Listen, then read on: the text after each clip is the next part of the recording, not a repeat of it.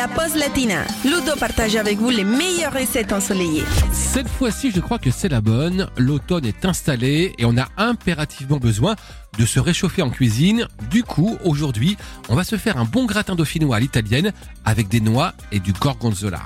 Alors, pour ce gratin, et pour on va dire 4 personnes, il va nous falloir 1,5 kg de pommes de terre avec une chair bien ferme quand même, 250 g de gorgonzola, 50 g de cerneau de noix, 50 centilitres de crème liquide, 50 g de beurre, une petite pincée de noix de muscade, du sel et du poivre bien sûr. Et on attaque comme d'habitude en préchauffant notre four à 180 degrés. Maintenant, on va éplucher et laver les pommes de terre, les essuyer, les couper en fines lamelles. On va mélanger soigneusement dans un saladier ces lamelles de pommes de terre avec du sel, du poivre et de la noix de muscade râpée. Et puis on va passer à notre plat gratin qu'on va d'abord beurrer avant de disposer les pommes de terre sur le fond.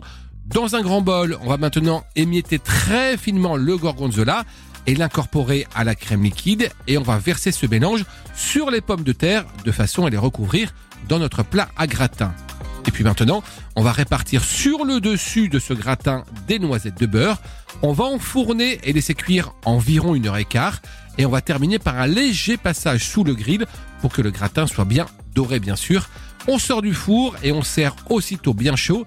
Exceptionnellement aujourd'hui, on va se dispenser de la salade verte. Bon appétit.